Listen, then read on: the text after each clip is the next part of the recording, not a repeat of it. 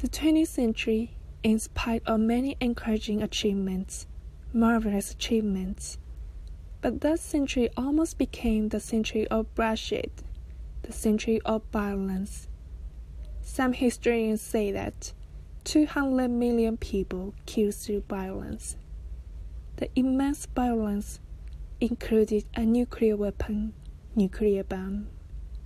If really creating a better shape of the world, some may say worthwhile, some justification. Now that's not the case. Therefore, now this century, we're just in the beginning, about 13 years past, 87 years yet come. So therefore, the future is open.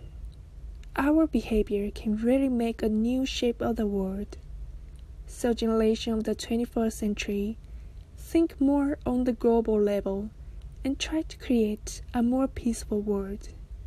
This means a more compassionate world.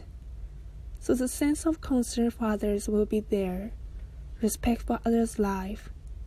There, then, no room to use violence because you respect others' life, you love others.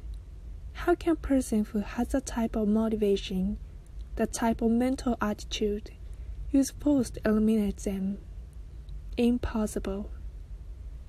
So, therefore, a peaceful world means a compassionate world, irrespective whether a believer or non believer.